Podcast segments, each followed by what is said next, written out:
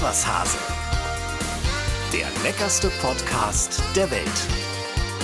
Mit Cornelia Poletto und Dennis Wilms. Ja, das sind wir und wir haben zwei gute Nachrichten für euch. Welche wollt ihr zuerst hören? Ich wusste es. Du würdest Na, pass auf. rein. Ah, ja, ja, pass auf. Wir fangen erstmal mit der ersten guten Nachricht an. Da kannst du nichts für, Conny. Wir haben einen fantastischen Gast heute. Einen richtig tollen Typen. Den kennt ihr hundertprozentig. Die Stimme ist absolut einzigartig. Und ich würde mal sagen, jeder ist mit ihm schon durch Freud und auch durch sportliches Leid gegangen. Auf wen freuen wir uns heute? Wir freuen uns riesig auf Tom Bartels. Tom Bartels, genau. Kommentatoren, Legende, Moderationslegende im Sportbereich und auch richtig toller Typ. Da schalten wir nachher hin. Und die zweite gute Nachricht ist, dass dieser Podcast überhaupt stattfinden kann. Das stimmt. Ich wollte einfach, weil wir heute so einen sportlichen Gast haben, wollte ich mal ganz entspannt sportlich hierher laufen. Habe dann aber den Eintrag Im Kalender. am falschen Tag gemacht. Und deswegen ähm, ist alles hier. etwas verspätet. Ich sitze hier sehr lustig in Laufklamotten mit einer dicken Wollmütze. Ja, Und Tom wird gleich begeistert sein, wie, du, wie mich sportlich du auf hast. den Kommentar von Tom. Das ist aber wirklich das erste Mal in zweieinhalb Jahren, ähm, dass wir terminmäßig irgendwie so ein bisschen ins Straucheln geraten sind. ne? Absolut. Also das äh, tut mir auch furchtbar leid. Das äh, liegt daran, dass wir uns nämlich zwei Montage hintereinander treffen Ja, ja, wollen. Und ja, ich ja. irgendwann gedacht habe, einmal eingetragen reicht ja für den Hasen. Ja, gut, dann legen wir mal los. Ne? Ähm, Legen wir los. Damit du später auch in deine verdiente Dusche kannst.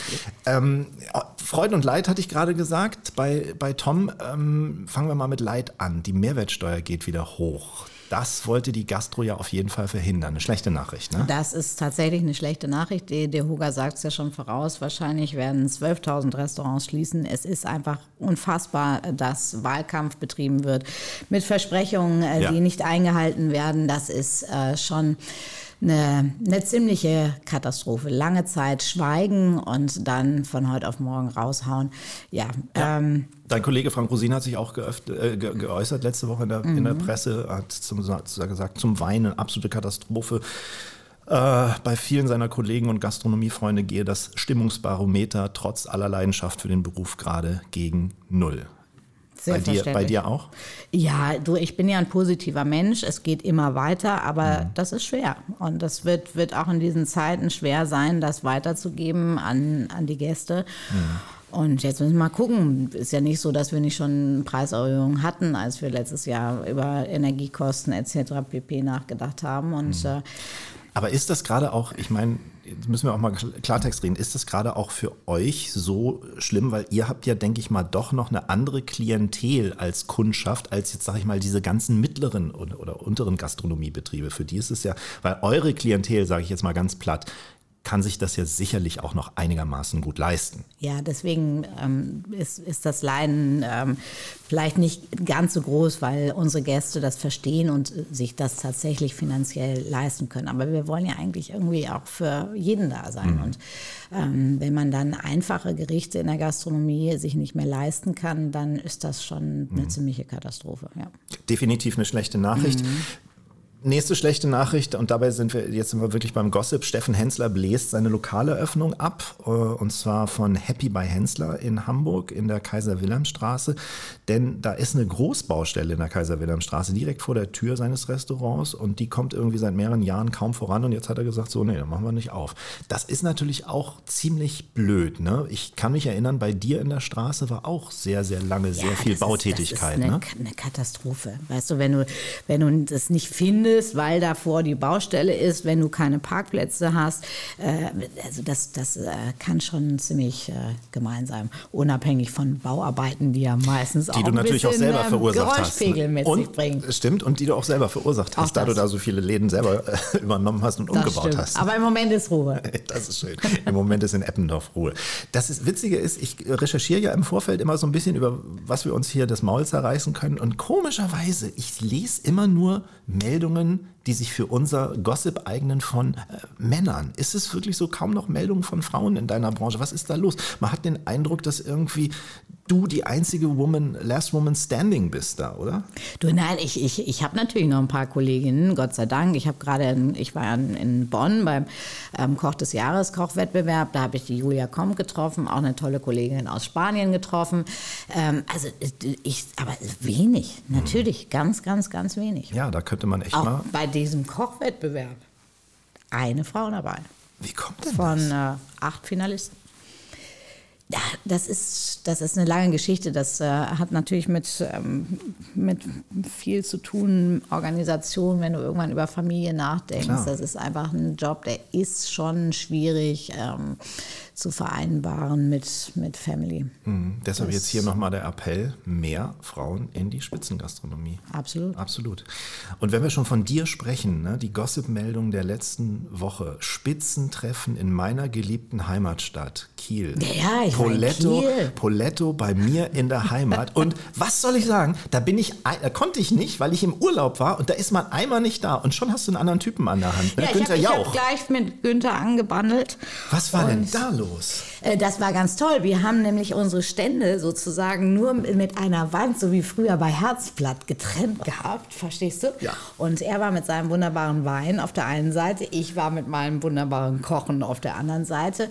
Und äh, dann haben wir uns natürlich äh, dort ähm, zweimal sogar, einmal in Kiel das, und einmal in Lübeck. Da muss ich ja aufpassen in Zukunft. Ne? Nicht, Brauchst dass du mit nicht, dem plötzlich nein. auch noch einen Podcast machst. Nein, so. nein, nein. Also wir ähm, äh, haben uns sehr nett ausgetauscht. Sein Wein passte sehr gut zu meinem Gericht. Er hm. hat eine fantastische Frau, die auch dabei war.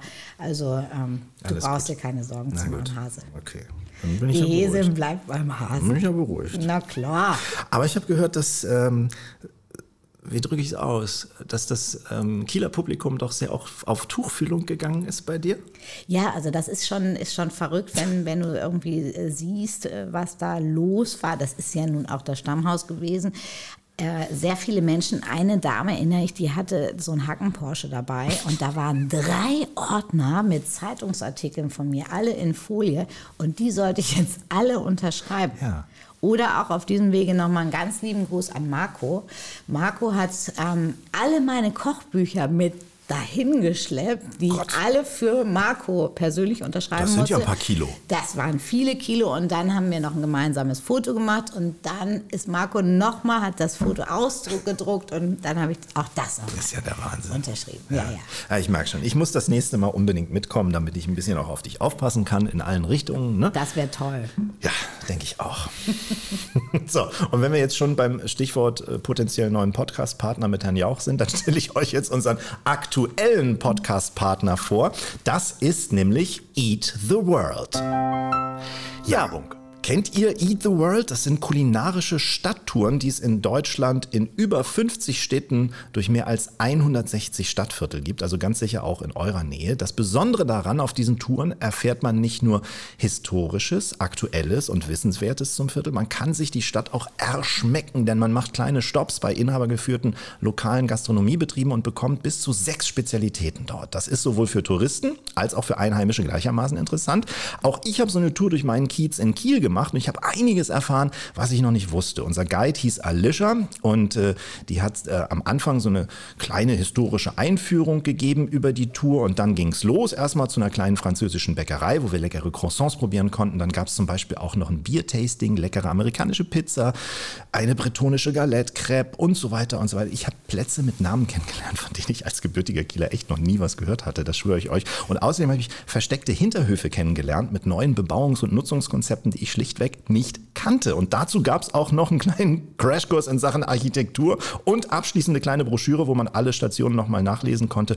Mein Fazit, das war rundum eine richtig super Sache. Und so eine Tour ist übrigens auch ein geniales Weihnachtsgeschenk, vor allem durch die Weihnachtsaktion, die Eat the World aktuell anbieten. Vier für drei. Das heißt, ihr bekommt vier Gutscheine zum Preis von drei.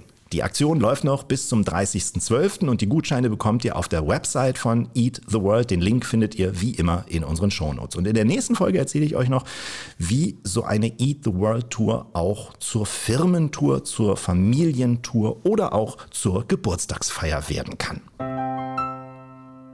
Bist du eigentlich so ein Gutscheinverschenker äh, zu Weihnachten? Ja, mache ich immer wieder. Das sind immer die Momente, wo mir nichts mehr einfällt. Und ich bin da richtig schlecht, Ja, irgendwie, dass die dann einfach wirklich mal eingelöst werden. Ja, da haben Die wir gehen dann so gemeinsam. unter, weißt Ja, du? ja, ja. Ist nicht schön. Ich bin in der Gestaltung noch ganz gut, da kaufe ich gerne immer so, so aus dem Miniaturwunderland, äh, also nicht ein Miniaturwunderland, aber diese Gehst du da mal hin und klaust dir die Wagen, äh, so, so, so kleine äh, Figürchen Nein, aber da mache ich irgendwie oder? lustige Sachen, aber die, die Gutscheine werden nicht eingelöst. Oh. Ja, hier, Entschuldigung nochmal auf diesem Wege. Was, was, hast du schon Geschenke eigentlich? Nee, ich äh, fliege tatsächlich am äh, Wochenende zu meiner Tochter nach London und äh, werde die zwei Tage, die ich dort bin, nutzen, um vielleicht ein bisschen früher als sonst und auch weil ich keine Gutscheine verschenken möchte, da was zu finden. In London kann man ja richtig gut shoppen. Ja, total. Also da, wenn du da nichts findest, ne? Also, Ehrlich. Auch was für den Hasen. Ja, kriege ich was? Vielleicht einen neuen Käfig. Ein Käfig? Für den Hasen. Ach so, für den Hasen. Ich dachte für einen Hund. einen neuen Käfig für einen Hund. Nein. Kannst du Küchenutensilien äh, empfehlen, so als Weihnachtsgeschenk? Was, was ist so das? Ja, ich habe zum Beispiel, äh, ich habe letztes Mal, als ich meine Tochter besucht habe, habe ich mich verliebt in einen kleinen Kupfertopf mit, mit Goofy als Griff. Ist das nicht süß? Kupfertopf? Ja, total süß. Und Mos dann Mos ich für den, Moskau Mule? den habe ich mir selbst geschenkt. Nee, so ein richtiger Kochtopf. Ach so. Und dann habe ich den zu Hause ausgepackt und festgestellt, dass er leider nicht induktionsgeeignet ist. Na, Jetzt steht er auf meinem Kühlschrank und sieht einfach nur schön aus. Weißt du, was mir gerade in den Sinn kommt? Wollen wir das nächste Mal, wir haben ja noch Folge vor, vor Weihnachten, wollen wir mal die ultimativen drei Küchenweihnachtsgeschenke machen? Mhm. Ja? Also, das ist ein Cliffhanger jetzt für euch da draußen. Also, nächste Folge machen Frau Poletto und Herr Wilms die äh, ultimativen drei Küchenweihnachtsgeschenke. Jeder denkt sich drei Küchenweihnachtsgeschenke aus, Ja. die, man, die man schenken kann. Da hat, das hat einen Mehrwert. Da haben unsere Zuhörerinnen und Zuhörer einen richtigen, äh, mal einen echten Mehrwert in, uns- in unserem Podcast. Das, ich ich denke jetzt schon nach. Ja, musst du nicht. Dabei fällt mir übrigens noch ein Gossip von meiner Seite ein. Ich Nein. bin ja eigentlich immer ganz, ganz schlecht. Ganz schlecht. Ey, erzähl. Aber diese Woche am 24. erscheint die 13. Ausgabe des Der Feinschmeckers Specialized by Cornelia Poletto. Ich werd bekloppt. Yes! Ist das vielleicht auch ein tolles Weihnachtsgeschenk? Das ist ein tolles Weihnachtsgeschenk. Und Also das ist jetzt quasi am letzten Freitag erschienen, weil wir haben ja jetzt Sonntag. Wir haben jetzt den, Mhm. haben wir den denn schon wieder, 26. haben wir denn schon wieder Sonntag? Schon wieder Sonntag. Das geht aber auch schnell, ne? Es ist nicht mein also Tag jetzt, heute. Nee, macht nichts. Letzten Freitag, also diesen Freitag quasi erschienen, äh, kann man sich jetzt überall kaufen. Absolut. Den Feinschmecker mit Ist Frau auch länger im Poletto. Handel als sonst, bis Sehr März. Ach, das ist ein Traum. So, da haben wir alle Appetit. Und wenn wir jetzt schon alle Appetit haben, machen wir das Lebensmittel der Woche. Es ist ein bisschen spät, aber man kann ihn, finde ich, noch machen, den Kürbis, oder? Absolut, habe ich gerade in Kiel auch. Kürbis geht immer. Also Kürbisse sind die Lebensmittel der Woche heute. Das Lebensmittel der Woche. Ja, Kürbisse in Zusammenarbeit mit Eat Smarter. Kürbisse bilden eine Pflanzengattung innerhalb der Familie der Kürbisgewächse. Sie können die Größe einer Münze, aber auch die Größe eines Treckerreifens erreichen. Es gibt sie in verschiedenen Farben und Musterungen, von orange über gelb bis hin zu grün und sogar schwarz. Seit Jahrtausenden gehört der Kürbis zum Speiseplan der Mittel- und Südamerikaner. Die ältesten versteinerten Kürbissamen wurden in Mexiko entdeckt, werden auf 10.000 Jahre vor Christus datiert. Mit der Entdeckung dieser Kontinente wurde der Kürbis dann auch nach Europa gebracht. Heute gehört er nicht zuletzt wegen des Halloween-Hypes jeden Herbst mit Suppen, Eintöpfen und Püree zur Saisonküche. Kürbisse haben in Deutschland von September bis November Saison. Auch wenn er botanisch gesehen zu den Früchten zählt, würde man ihn im Hinblick auf seine Nährstoffzusammensetzung und sein nussig süßes Aroma eher in die Kategorie Gemüse einordnen. Es gibt ein großes Angebot an essbaren Kürbissorten, die sich in Geschmack und Textur unterscheiden, zum Beispiel Amber Cup, Buttercup, Hokkaido oder der würzige Muskatkürbis. Darin stecken die Vitamine A, B, Kalium, Kupfer, Mangan, obwohl er süß und herzhaft schmeckt, enthalten 100 Gramm Kürbis nur 26 Kilokalorien. Gleichzeitig macht er richtig satt und eignet sich aus diesem Grund auch ideal als Sättigungsbeilage. Soweit unsere Recherchen. Jetzt Sie, Frau Poletto. Kürbispasta? Ja, gibt natürlich immer. Also ich muss ehrlich sagen, ich bin der absolute Kürbishasser gewesen Ach. früher. Ja, weil ich finde dieses, dieses wässrige Gemüse irgendwie mit so ein bisschen seifigen Aroma, das hat mich als Kind nie abgeholt. Okay. Aber als ich dann angefangen habe zu kochen und plötzlich festgestellt habe, wie großartig Kürbis mit Gewürzen, mit mm. Schärfe funktioniert. Also ich brauche da unbedingt immer richtig Kraft dran. Also meine Muskatkürbis-Ravioli, die ich übrigens gerade auf der Karte habe mhm. im Restaurant, ähm, da kommt natürlich viel Parmesan rein, damit da richtig Schmackes dran kommt. Aber genauso habe ich jetzt auch bei dir in Kiel mit Kürbis eine Frigola Sarda gemacht. Das ist die Pasta aus äh, Sardinien. Mhm. Einfach nur einen Kürbis klein gerieben, angesetzt wie ein Risotto mit Gemüsebrühe fertig gekocht und meine indische Gewürzmischung dazu, also Curry, mhm. oh. ähm, viel Gewürz, das mögen die Kürbisse super gern. Und dann kann man äh, von der einfachen Suppe bis zur grandiosen handgemachten Pasta alles drin. Oh, das ist so lecker, ja. Ich mag das super gerne. Ich mag also Kürbis Kürbissuppe liegt natürlich nahe, ist einer meiner absoluten Favorites. Ne? Es gibt Kürbisbrot, was man machen kann. Kürbispasta haben wir darüber gesprochen, Kürbisgnocchi zum Beispiel auch. Kürbiskernöl, wo wir nochmal bei unserer Steiermark, Steiermark sind. Oh, genau. Wie lecker. Gebratenen Kürbis, gebackenen Kürbis, Kürbispüree, Kürbis mit Couscous, Kürbiseintopf, Kürbisrisotto, ähm, hast du auch schon gesagt. Kürbisgratin gibt es auch. Sushi mit Kürbis kann man im Übrigen auch machen. Es gibt Kürbislasagne. Kürbis ist unglaublich vielseitig. Ja, also gerade so, wo du bei, bei Sushi bist, so ein bisschen gepickelt, weißt du, ein bisschen hm. Säure und Gewürze da dran, schmeckt auch, auch toll eingelegt eingelegt zum Beispiel. Mega. Ach, lecker. Jetzt haben wir uns Hunger gemacht. Ja. Gut, dass wir gleich ein bisschen Sport machen mit Tom. Wenn ihr auch Tipps habt, äh, was möchtet ihr hier mal als Lebensmittel der Woche behandelt haben, ganz einfach eine E-Mail schreiben. Podcast at iswashase.de. Da freuen wir uns über jede Anregung. So.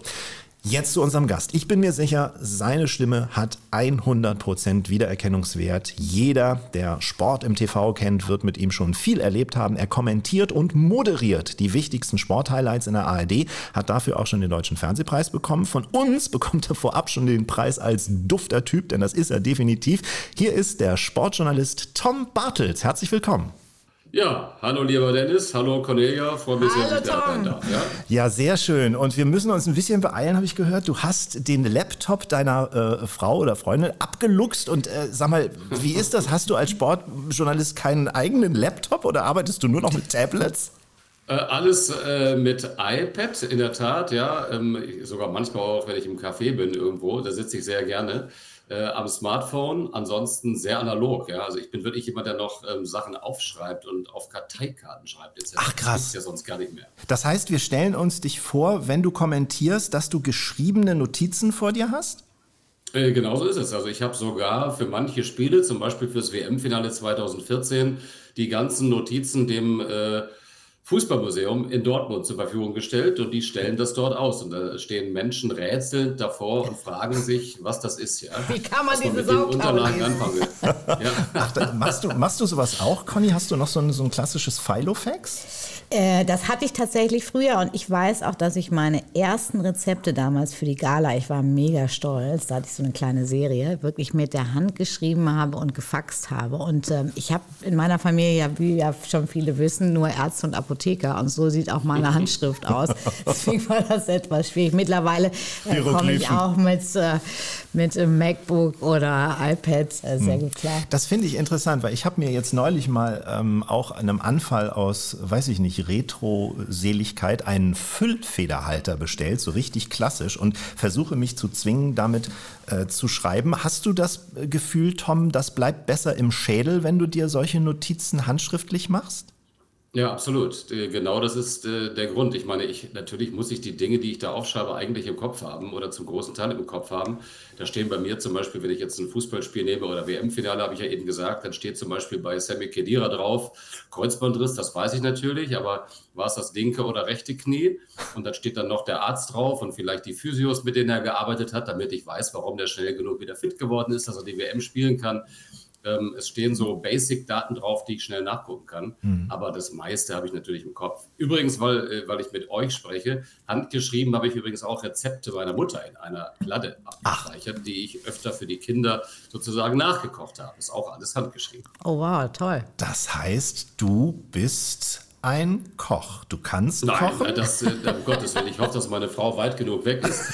Die würde sich, die würde quer liegen vor Lachen, wenn sie das hört. Aber ich kann zumindest Rezepte nachkochen. Und äh, wer Kinder hat, hat ja gar keine andere Wahl, ja, als zumindest so die Ba- Basics im Kochen zu lernen. Aus welcher kulinarischen Ecke kommst du denn so? Wie haben denn deine Eltern dich bekocht?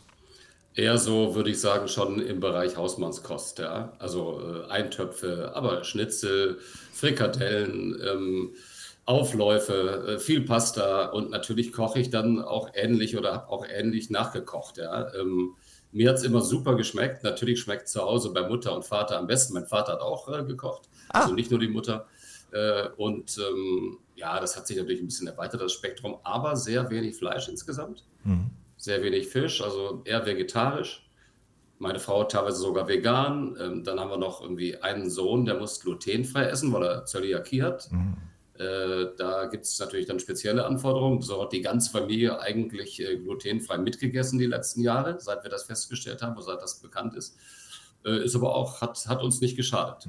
Du bist ja auch nah dran an, an dem, was so die äh, Spitzensportler sich so reinpfeifen. Ne? Und die werden ja ganz toll bekocht, wenn sie auf so einem großen Turnier sind. Hast du da manchmal auch schon mal äh, mitgegessen? Konntet ihr das? Ja, ja, oft. Also ich bin jetzt zum Beispiel wieder äh, beim Skispringen regelmäßig und da sind wir oft da bei den Springern und nehmen auch die Verpflegung mal mit, wenn wir dann Trainergespräch haben, wie auch immer. Aber das ist natürlich für die Spitzensportler nicht überall und immer gleich gut. Das denkt man so gemeinhin. Die absoluten Top-Mannschaften, klar, die haben ihre eigenen Köche und äh, auch die eigenen Produkte dabei. Aber die meisten Sportler sind darauf angewiesen, dass sie vor Ort sich vernünftig ernähren können. Deswegen würde ich sagen, ist es für einen Spitzensportler sehr wichtig zu wissen, was der Körper braucht und was gut für ihn ist, um da auch selbst das steuern zu können. Denn es ist nicht immer so, dass in, in aller Herren Länder oder aller Frauenländer, sagt man wahrscheinlich heute auch, überall ähm, alles im Angebot ist, was man gerne hätte. Hast du mal für Sportler gekocht, Conny? Ich, hab die- ich überlege die ganze Zeit, aber ich glaube, nein. Ganz bestimmt. ja gut, ich meine, ja klar, für die ganzen Reiter. Ach so, ja bei, klar. unseren, bei unseren Reitturnieren, bei unserem internationalen Reitturnier in Pinneberg, bei Janne Friederike Meyer-Zimmermann, äh, da ähm, haben wir natürlich also tatsächlich vier Tage gekocht, ja. Aber ich habe ich hab viele Kollegen hier, Sascha äh, Stemberg zum Beispiel, ähm, kocht auch für die Fußballjungs und äh, wie heißt der, St äh, Stromburg, glaube ich. Stromberg. Stromberg. Stromberg, genau. Mhm. Ähm, hast du, äh, wie, wie, wie ist das, wenn du so ein Fußballspiel kommentierst? Hast du da vorher Kohldampf oder hast du eher hinterher Kohldampf? Oder ist es auch schon mal passiert, dass du zwischendurch, wenn so ein Ding in eine Verlängerung geht, äh, dir einfach mal so eine, weiß ich nicht, so eine Rauchwurst zwischendurch reinschiebst? Also ich, äh, ich würde mal sagen, ich kann mit Sicherheit nicht für alle Reporter sprechen. Ja? Es gibt ja die unterschiedlichsten Lebensgewohnheiten, auch was abends rausgehen davor angeht etc.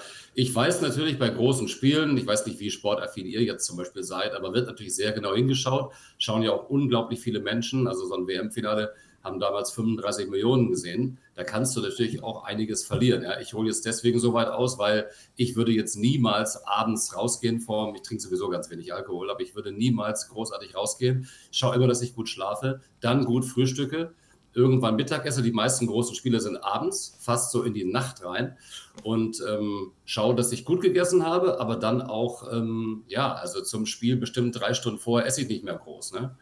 Und trinke auch nichts, was sozusagen mich auf die Toilette treibt. Denn die Spiele können mit Elfmeterschießen und Eröffnungsfeier und Abschlussfeier und so, das kann schon mal vier Stunden dauern. Ja? Alles. Stimmt, da habe ich gar nicht drüber nachgedacht. Ja, was, was macht man denn, wenn man mal muss? Meine Güte. Gibt es eine Notlösung, Tom? Ist, du kannst natürlich zur Toilette gehen. Ich war tatsächlich beim WM-Finale auch äh, zur Pause auf der Toilette, aber da staut sich's dann. Da sind dann manchmal auch, je nachdem wie der Bereich ist, verschiedene Zuschauer dabei, die natürlich überhaupt keinen Stress haben. Ich muss ja irgendwann wieder zurückkommen, aber ich habe schon gedacht, naja, wenn es die Verlängerung gibt und Elfmeterschießen und die Siegerehrung, dann sitze ich noch zweieinhalb Stunden da. Ich musste jetzt noch nicht wirklich, aber ich dachte, ich gehe mal prophylaktisch, weil es könnte noch ein bisschen dauern. Ja? Und das war am Ende keine schlechte Entscheidung. Oder man hat da irgendwie so eine, so eine Bettente, die man auch aus dem Krankenhaus kennt, mit dabei. Oder? Aber es, es gibt auch, Dennis, es gibt Stadien, du kommst praktisch gar nicht raus. Ich saß mal bei, in Istanbul im Spiel von Galatasaray so, dass sich über 30 Kollegen hätten steigen müssen. Und oh es Gott. gab andere Kollegen, die wirklich in irgendeine Flasche gepinkelt haben, ja. weil sie keine Chance hatten, irgendwo rauszukommen. Ja. Krass. Keine Chance. Unterm, äh, sozusagen unter dem äh, Reportertisch. Ja. Ach, das gefällt mir. Das sind gleich die schönen Internas, die man hier erfährt. Das ist nicht schlecht.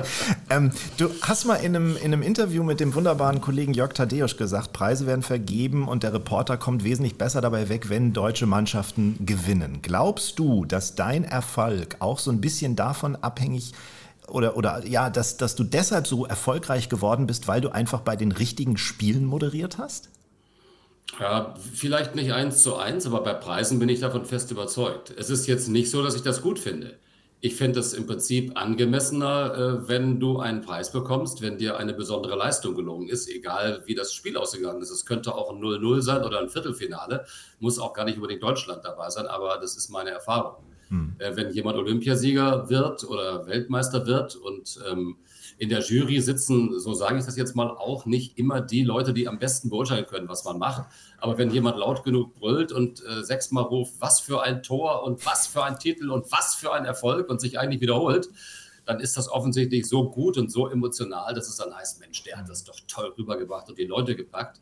Wenn du aber kritisch bist, war ich zum Beispiel auch mal bei dem einen oder anderen Finale, EM-Finale 2008 hat Deutschland gegen Spanien verloren. Dann bist du auch schnell Zielscheibe der Kritik. Mhm. So negativ, ja, nicht äh, genug auf der richtigen Seite. Ähm, und bei der WM 2014 kam halt dann alles zusammen. Sie haben gut gespielt, verdient gewonnen und äh, das war dann auch ehrliche Freude, ja. da ist die Wahrscheinlichkeit dann wesentlich größer, auch mal einen Preis zu gewinnen. Ja, diese kritische Zuschauer- oder Zuhörerschaft auch kann ich mir schon vorstellen. Man spricht ja immer von den, weiß ich nicht, 80 äh, Millionen oder inzwischen sind es 84 Millionen Bundestrainern zu Hause, die vom Fernseher setzen. Ist dann dein Job nicht manchmal auch ziemlich undankbar? Also ich kann mich noch gut erinnern, wie mein Vater oder mein, auch mein Großvater, wie die teilweise Heribert Fassbender zugehört haben und immer die Hände über den Kopf zusammengeschlagen haben, weil sie, das war absolut nicht ihr Typ. Und, und ähm, geht dir all sowas auch durch den Kopf? Kopf, wenn du kommentierst, ob die Leute das jetzt gut finden, was du da machst? Oder muss man sich da komplett von frei machen, weil sonst könnte man ja kein Wort rausbringen? Du musst dich, äh, finde ich, zumindest mehr oder weniger davon freimachen. Das wird wahrscheinlich euch in euren Jobs äh, genauso gehen. Ähm, du wirst ja jetzt auch nicht so kochen, äh, wie das irgendwem anders genehm ist, sondern so, wie du überzeugt bist zu kochen. Äh, Im Reporterjob ist es natürlich schon so, dass du, dass ich auch lernen musste, mit Kritik umzugehen. Das äh, trifft, hat mich zumindest mit voller Wucht getroffen äh, zu Beginn. Aber ich habe meine Wege gefunden, weil ich gemerkt habe, wenn ich das nicht mache, wie ich das machen möchte, dann sollte es wer anders tun. Und du musst dich davon freimachen, wenn du da sitzt. Ähm, und ich habe auch gelernt, dass ähm, das alles relativ ist, was Kritik angeht. Wir sind ja oft in Parallelwelten unterwegs, wenn wir da irgendwie die Twitter-Einträge lesen. Das trifft ja gar nicht die Meinung der Menschen. Das erleben wir äh, oft bei Zuschauerumfragen, da gibt es nach großen Turnieren für fast alle Reporterinnen und Reporter ähnliche Zustimmungswerte, die zwischen 75 und 85 Prozent liegen. Du liest aber jede negative Kritik und denkst, oh Gott, scheinen ja alle ganz furchtbar zu finden. Aber so ist es meist nicht. Mhm. Und ich glaube, je unbelasteter man seinen Beruf macht und je unbelasteter man kommentiert, je leichter ist es auch für einen selbst. Mhm. Hilft es da auch, hilft es da dir auch, dass du ja in Social Media gar nicht so vertreten bist? Also machst du das extra? Hältst du dich da extra so ein bisschen bedeckt in dem Bereich? Weniger, um irgendwie Kritik aus dem Weg zu gehen, sondern mehr, um den Kopf frei zu kriegen. Also ich könnte ja nach jedem Spiel, ähm, ich weiß, dass das Kollegen machen, wenn ich jetzt irgendwann, welches Live-Spiel ist mein nächstes, ich glaube Gladbach-Wolfsburg, du wirst es ja sowieso nie jedem recht machen. Und die negativen Sachen bleiben bei mir eher hängen und ich könnte natürlich dann immer in Echtzeit mitlesen, was da zu meinen Kommentaren geschrieben wird. Das geht wirklich bei der ersten Foul-Bewertung eines Wolfsburgers los. Wenn ich das für einen Foul halte, ist der VfL-Fan schon der Meinung, ich bin gegen ihn oder gegen den VfL Wolfsburg und das erspare ich mir einfach. Und ich muss auch aus diesem, wenn ich das Spiel kommentiert habe, wir haben eine Abschlussbesprechung, gehe ich ins Auto, fahre nach Hause und bin eigentlich frei. Mhm. Dann lese ich nicht mehr diese Selbstbespielung und Selbstreflexion. Äh, die mache ich schon mit mir aus und weiß auch, ob ich zufrieden bin oder nicht. Und es gibt ja auch Kritiken dazu von Sportchefs etc. Aber immer noch zu lesen, was der Letzte geschrieben hat, ich glaube, das kann dich auch ja, das kann dich aussaugen und fertig machen. Und da muss ich irgendwie gucken, dass ich da meinen eigenen Freiraum habe. Wie handelst du das, Conny, mit deiner Klientel? Ich meine, die geben dir ja auch, denke ich mal, mehr oder weniger ungefiltert Feedback, oder? Ja klar, auf jeden Fall. Also ich habe das ja gerade erlebt. Ich war jetzt ein paar Tage unterwegs und habe da so ein paar Kochshows gemacht und da sind äh, sehr viele Menschen äh, vampirähnlich über mich hergefallen. Und natürlich ähm, kann ich auf jeden eingehen, wenn der eine die Pasta so al dente möchte, der andere so und der andere möchte sie komplett weich gegart, dann ähm, wirst du nie glücklich werden. Ich ähm, habe so ein dickes Fell, was meine Mutter mir immer vorgeworfen hat, was ich aber, wovon ich heute tatsächlich profitiere und sage ganz ehrlich, äh, du kannst nicht alles lesen, will will ich auch nicht lesen. Und ähm, ich bin, bin schon offen für Kritik. Ich freue mich natürlich auch über positive Rückmeldungen, aber ansonsten äh, mhm. auf jede Kleinigkeit einzugehen, das äh, macht mir keinen Spaß und ich habe auch keine Zeit dafür. ja, aber außerdem ist es ja so, ich zitiere immer da wieder meine, meine gute alte Managerin, die sagte, wer seinen Arsch aus dem Fenster hält, dem wird halt draufgeschlagen. Ja, also dieses Los haben wir ja nun alle freiwillig gewählt, Tom. Darüber kann man sich dann auch nicht beschweren. Ne? Du, das ist in jedem Bereich des Lebens eigentlich so. Ich kann immer sagen, ich bin auch bei einem Tennisclub hier im Kölner Raum Vorsitzender. Und es gibt praktisch keine Entscheidung, das habe ich in 15 Jahren jetzt als Vorsitzender erlebt, die alle gut finden oder die alle gleich gut finden. Du kannst neue Plätze bauen, dann ist irgendjemand dagegen und sagt, warum? Dann sagst du, ja, wir haben mehr Mitglieder. Ja, aber äh, wir brauchen doch keine Plätze mehr. Du brauchst, ein, brauchst einen Spielplatz, du brauchst eine Tenniswand, es ist immer jemand dagegen.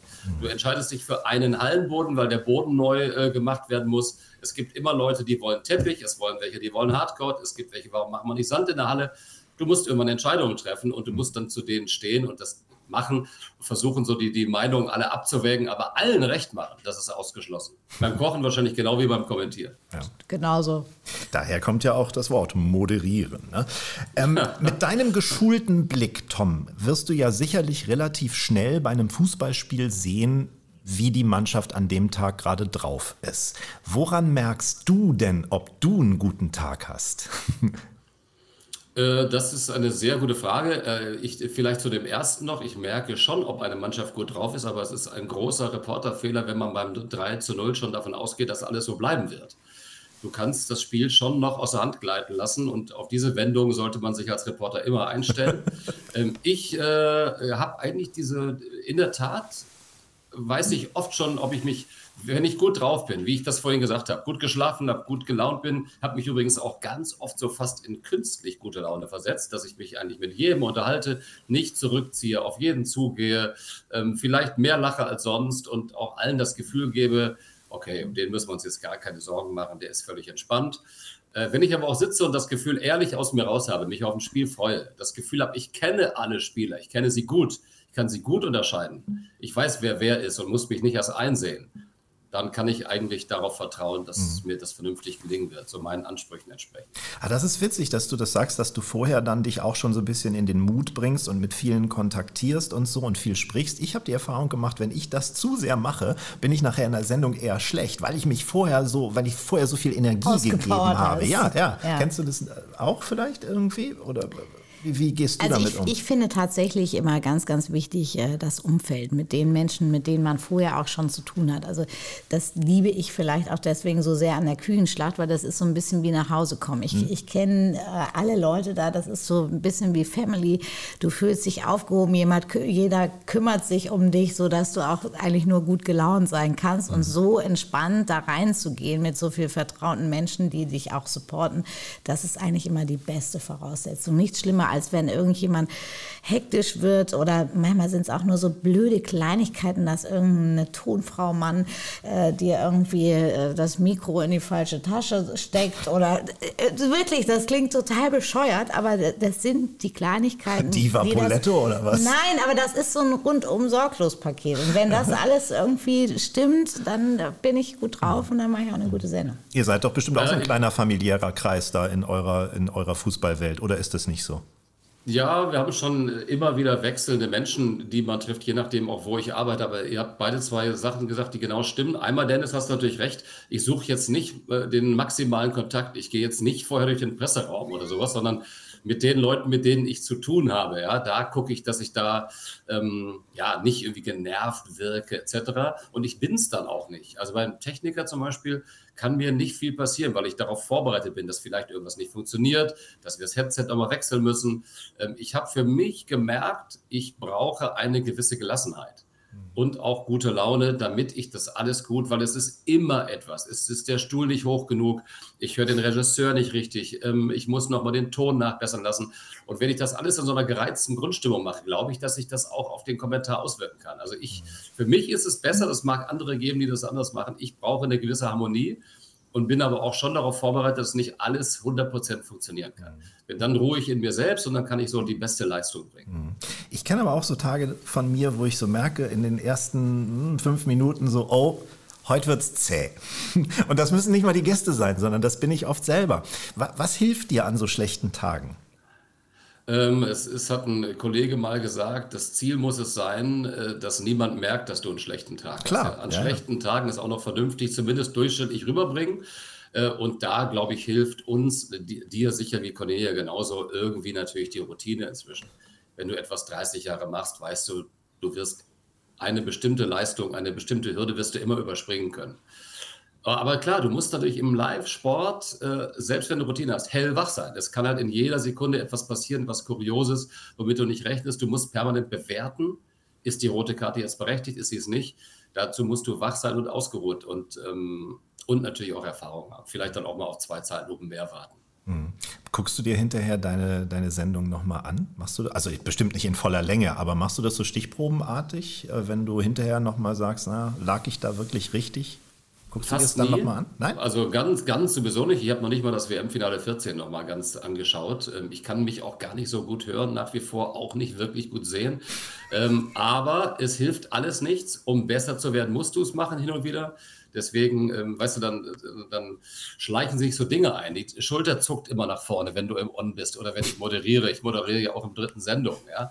Das ist dann, wenn ich das weiß, wieder raus. Dann stehe ich stabiler da. Wenn ich wenn ich äh, zu oft bestimmte Worte benutze, fällt es mir manchmal auf. Wenn ich es aber höre, ist es wie ein Auspeitschen, wie eine Qual. Also versuche ich aber diese, Wörter, diese Worte nicht mehr so inflationär zu benutzen. So hilft im Prinzip schon nur, sich das selbst nochmal anzuschauen. Mhm. Du probierst doch eigentlich auch alles, was du kochst, oder? Hast du schon mal jemals nicht probiert? Nein, musst du, musst du. Aber ich habe das auch vor kurzem gehabt. Weißt du, was ich ganz oft sage? Tatsächlich. Tatsächlich. Ja, ja, ich wollte es nicht sagen, aber. Ganz ja. schlimm. Ja, ja, das Ganz hat sich bei schlimm. dir so eingeschlichen. Da muss ich, muss ich wirklich, Können, da muss ich wir so eine- tatsächlich dran arbeiten. Wollen wir so eine, so eine Kasse, tatsächlich, ne? ja, wollen wir so eine Kasse machen? Bei jedem tatsächlich, so ein Ja, gerne. Sparschwein, bei Ja. jedem tatsächlich Super. 5 Euro? Da können wir richtig gut von essen gehen. Da höre ich mir die Podcasts aber nochmal ganz genau hinterher an, die wir machen. aber Tom, wie, wie fühlst du dich denn, ähm, wie fühlst du dich hinterher? Also ich kenne ja auch so dieses ähm, ähm, Aftershow-Feeling, äh, entweder man ist total aufgekratzt oder man ist total platt. Ich bin meistens sehr, sehr platt. Wie geht es dir, wenn du 90 Minuten oder auch noch mehr da wirklich gesappelt hast? Das ist nicht immer gleich. Ähm, Das hängt wirklich davon ab, ob ich das Gefühl habe, den richtigen Ton getroffen zu haben, auch mal vielleicht originelle Worte, andere Bewertungen, ähm, so dass ich damit zufrieden bin. Aber äh, klar, vielleicht auch bei euch nicht anders. Da muss schon viel passieren, dass ich richtig zufrieden bin, aber so ein, so ein, äh, so ein äh, Grundlevel habe ich hoffentlich erreicht. Und ähm, das ist meistens auch sehr unabhängig davon, was andere sagen. Wenn ich äh, für mich sagen kann, ich habe die entscheidenden Szenen richtig bewertet, zum Beispiel äh, kann ich ja sagen, das Tor beim WM-Finale 14 habe ich im Nachhinein wirklich gut getroffen, so dass ich absolut zufrieden damit bin. Ich habe das ja noch ganz oft gehört, auch was ich dann im Nachgang noch gesagt habe. Ähm, das ist sicherlich so die größte Bühne, auf der ich überhaupt irgendwas jemals machen werde wieder. Und bin sehr glücklich, dass das da gelungen ist. Das kann auch schiefgehen. Also das Schlimmste für einen Reporter ist, du hast den Torschützen nicht. Das ist in irgendeinem x-beliebigen Bundesligaspiel vollkommen egal. Aber die Tore können ja fallen. Äh, aus irgendeinem Knoll raus steigen vier Leute hoch, einer köpft den anderen an, äh, es fälscht noch jemand ab. Wer war denn der Torschütze? Und das hörst du dann ja, wenn du so ein WM-Finale mit Deutschland machst, hörst du das ja wie jetzt zehn Jahre lang immer mal wieder und möchtest da halt auch nicht rumdilettieren, sondern auf dem Punkt sein. Und wenn ich das weiß, dass mir das heute gelungen ist, dann bin ich meistens zufrieden. Hast du da eigentlich irgendwie noch jemanden, jemanden auf dem Ohr, der dir irgendwie im Vier-Augen-Prinzip hilft oder so? Ich meine, wir als Ja, ja, Moderator, ich- ja, ne? Oder? Der Klar, ich habe einen Assistenten, ich habe einen Assistenten, mit dem ist das total eingespielt, der war Fußballprofi, mit dem bin ich zusammen groß geworden, der hat sich dann den Traum des Profiseins äh, verwirklicht. Das habe ich natürlich alles verfolgt und als er dann irgendwann nicht mehr gespielt hat, ist er noch äh, ins Management eingestiegen und ich habe ihn irgendwann als äh, Co. gewonnen oder als, als Assistenten gewonnen. Es hilft immer, wenn doch mal jemand schaut. Das sind einfach zu wichtige Szenen oft. Es, geht, äh, es entgeht einem eine Kleinigkeit. Das ist so ein bisschen ähnlich wie Schiedsrichter, mhm. die ja auch permanent bewerten müssen und sich freuen, dass sie jetzt einen Videoschiedsrichter haben oder noch jemanden draußen oder Assistenten. Es sehen einfach vier Augen mehr. Mhm. Und ähm, theoretisch könnte auch jemand aus der Regie oder aus der Redaktion mit mir sprechen. Das passiert auch mal, aber nur sehr selten. Aber ich weiß das schon sehr zu schätzen, Assistenten zu haben brauchst natürlich gute Leute. Also nicht mhm. jemanden, der Ecken zählt, sondern jemanden, der auch die Dinge bewerten kann. Mhm. Bei wem holst du dir Rat? Ich meine, wir haben gerade darüber gesprochen, na klar, man selbst ist immer so das Maß aller Dinge. Wenn man sich selber irgendwie meint, angemessene Leistung abgegeben zu haben, dann, dann ist man auch fein mit sich. Ähm, bei welches Urteil ist dir wichtig, Conny? Bei, bei wem fragst du mal nach Rat oder holst dir ein Feedback ab? Außer jetzt deine eigenen äh, Messlatten, die du an dich anlegst? Also es, es, sind tatsächlich schon immer die Menschen, mit denen man so zusammenarbeitet. Also wenn ich es jetzt in klein sehe, in meiner Cucina bespreche ich zum Beispiel mit, mit Kathi und Roland immer den Abend, wenn er gelaufen ist. Mhm.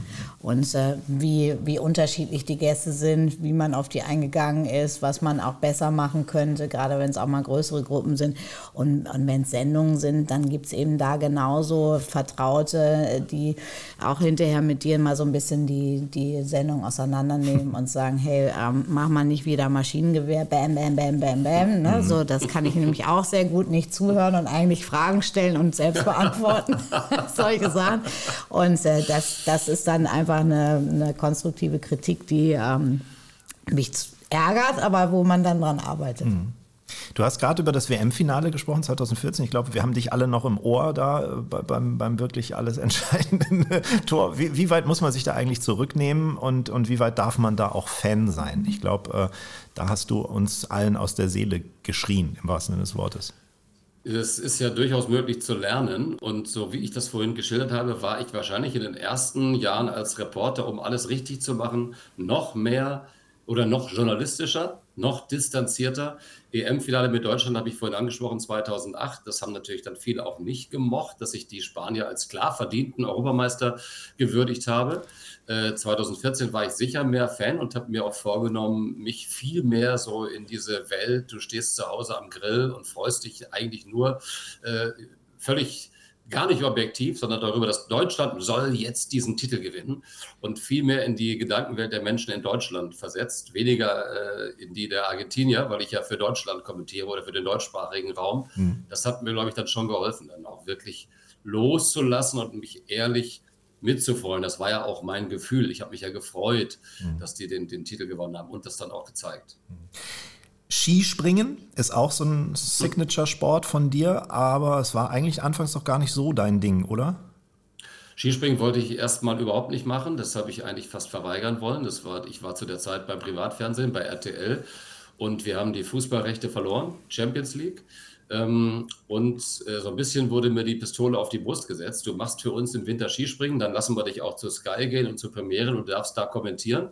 Ich war super skeptisch, dass ich das hinbekommen kann, aber dank äh, von guten Leuten, Dieter Thoma vor allem, mit dem habe ich wirklich wochenlang ähm, Skispringen studiert. Äh, wir waren in Hinterzarten, ähm, haben dort Jugendspringen angeschaut. Er hat mich am, am Video geschult.